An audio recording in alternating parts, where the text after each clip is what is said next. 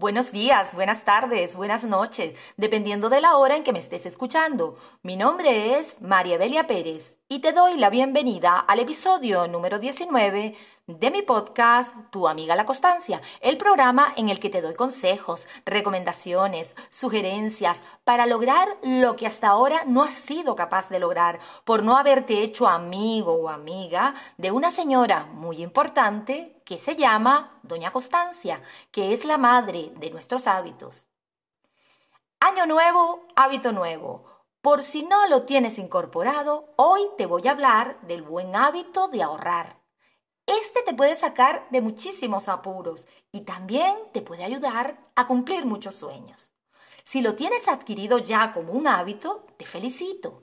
Y si no lo tienes porque piensas que no eres capaz, Hoy es el momento de empezar con él. Vamos a comenzar.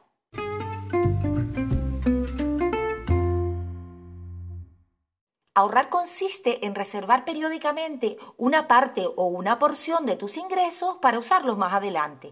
En tu presupuesto mensual o quincenal, dependiendo del país donde vivas y dependiendo de cómo cobre, el ahorro debe estar como una prioridad.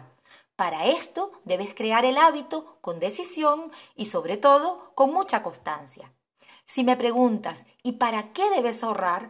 Te diré que existen diferentes motivos para ahorrar. El primero de ellos es para afrontar gastos imprevistos. Sabemos que en cualquier momento te puede ocurrir pues algún imprevisto que te obligue a hacer un gasto inesperado. Por ejemplo, una muela que se te daña, una multa, eh, cambiar urgente la rueda de un coche, una enfermedad que se presente.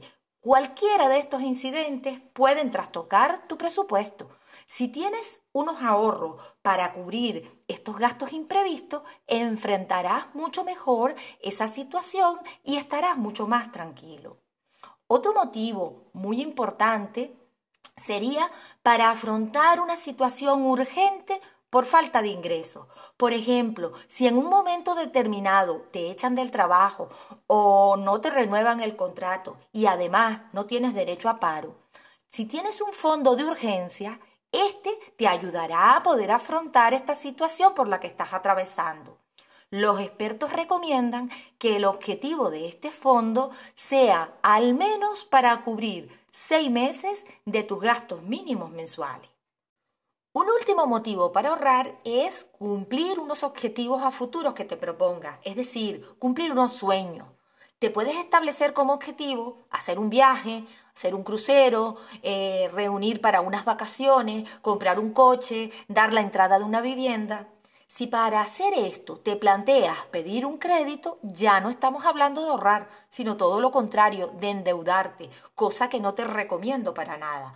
Por lo tanto, este tercer motivo es materializar tus sueños sin necesidad de endeudarte.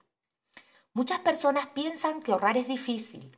Eh, se ven incapaces de ahorrar porque perciben que el dinero que ganan no es suficiente para cubrir sus gastos. Otros porque gastan mucho más de lo que ingresan, no se controlan. Y hay personas que realmente estarán en una situación extrema. Cada quien conoce su propia historia. Lo que es cierto es que debemos establecer prioridades en nuestro presupuesto y el ahorro debe ser una de esas prioridades. Si te lo propones como un hábito, te puedes fijar una cantidad que esté dentro de tu alcance, así sea de un euro, para ahorrar con regularidad, por supuesto.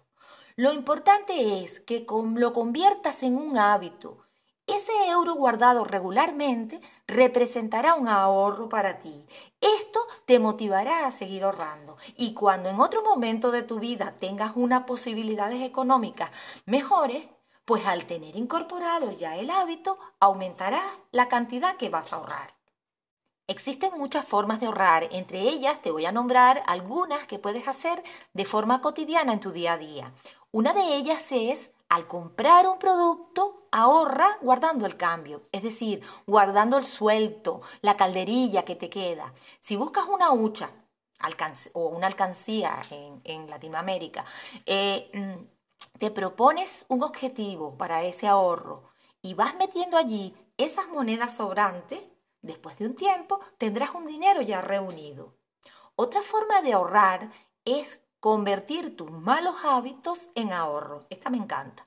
Se trata de, eh, de, que estipules previamente una cantidad de dinero que te pagarás de multa al realizar un mal hábito. Por ejemplo, si tú estás apuntado a un gimnasio y te cuesta ir, cada vez que no vayas debes pagarte la multa.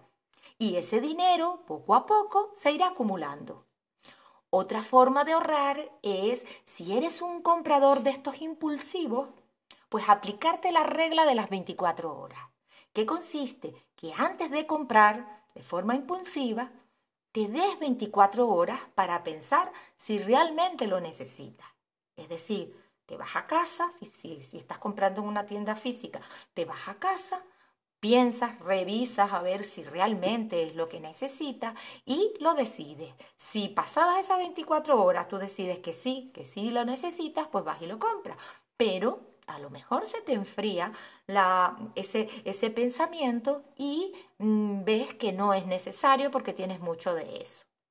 Igual si estás comprando eh, por internet, pues igual, date esas 24 horas piénsatelo y mañana vuelves si de verdad quieres comprarlo. ¿Por qué? Porque si decides no comprarlo, pues ese dinero lo puedes ahorrar. Otra forma de ahorrar es analizando lo que te ofrecen otras compañías de servicio. Te pongo un ejemplo. Yo con mi compañía de móvil eh, me, ofrece, me, ofrecía o me, cubría móvil, wifi, eh, etcétera, etcétera. Y eso tenía un costo, ¿vale? Entonces, yo averigüé en otras compañías eh, ese mismo servicio por cuánto me salía y descubrí que la diferencia era una cantidad bastante importante. Pues ¿qué hice? Me cambié de compañía y eso sí, esa diferencia pues la metí en una hucha. Una hucha que mensualmente ese dinero se va acumulando. Y para esa hucha le puse un propósito, le puse un objetivo, que es un viaje que vamos a hacer mi pareja y yo es muy importante que tomes la decisión de apartar una porción de tus ingresos para destinarlos al ahorro y que lo repitas regularmente, mensual o quincenalmente, dependiendo de tu situación. Una buena forma de hacerlo es considerar el dinero que quieres ahorrar como un gasto más del mes. Es decir, así como tienes que pagar gastos de teléfono, de electricidad, de comida, pues págate a ti mismo también. Es más fácil si lo retiramos o lo apartamos esta cantidad a principios de mes con el resto de los otros gastos. Además, debes fijar categorías de ahorro, es decir, ponle nombre a tus diferentes ahorros. Por ejemplo, fondo de imprevisto, fondo de urgencia o con los diferentes objetivos, como pueden ser compra de coche, crucero, viaje a Madrid, etcétera, etcétera. Una de las herramientas que yo utilizo para facilitar mi ahorro es la hucha virtual. Es un servicio sin coste que ofrecen los bancos a los clientes y se trata de un sistema de ahorro sistemático. Este servicio permite que al tener tu cuenta de ahorro puedas tener hasta cinco huchas, donde tú envíes de forma periódica una porción de tus ingresos dirigido a un objetivo en concreto que te plantees. Dinero mm, no lo verás reflejado en tu cuenta, por eso no lo gastarás. Para verlo, pues tendrás que entrar por otra ventana donde puedes visualizar la cantidad que llevas ahorrada. Si prefieres tenerlo en efectivo, pues entonces haz lo mismo pero a través de sobres en físico, donde pondrás el nombre del objetivo para que pretendes ahorrar eh, vas poniendo el nombre en cada sobre. Y al comienzo del mes, entonces harás los aportes correspondientes a cada uno. Para mí, sin duda, es la forma más segura de ahorrar, porque si lo tienes todo en una misma cuenta, todo junto, nunca tendrás posibilidad de cumplir con esos sueños, porque siempre van a salir cosas que cubrir. Entonces, la cantidad de dinero a ahorrar, por supuesto, va a depender de la situación económica de cada uno, pero lo importante es hacerlo, así sea en pequeñas cantidades. En definitiva, Tener ahorros te permite vivir más tranquilo y con mejor calidad de vida, ya que los ahorros te darán la seguridad y la independencia financiera que necesitas para atender gastos imprevistos, para resolver urgencias y para cumplir con los objetivos que te has propuesto. Y hasta aquí el programa de hoy.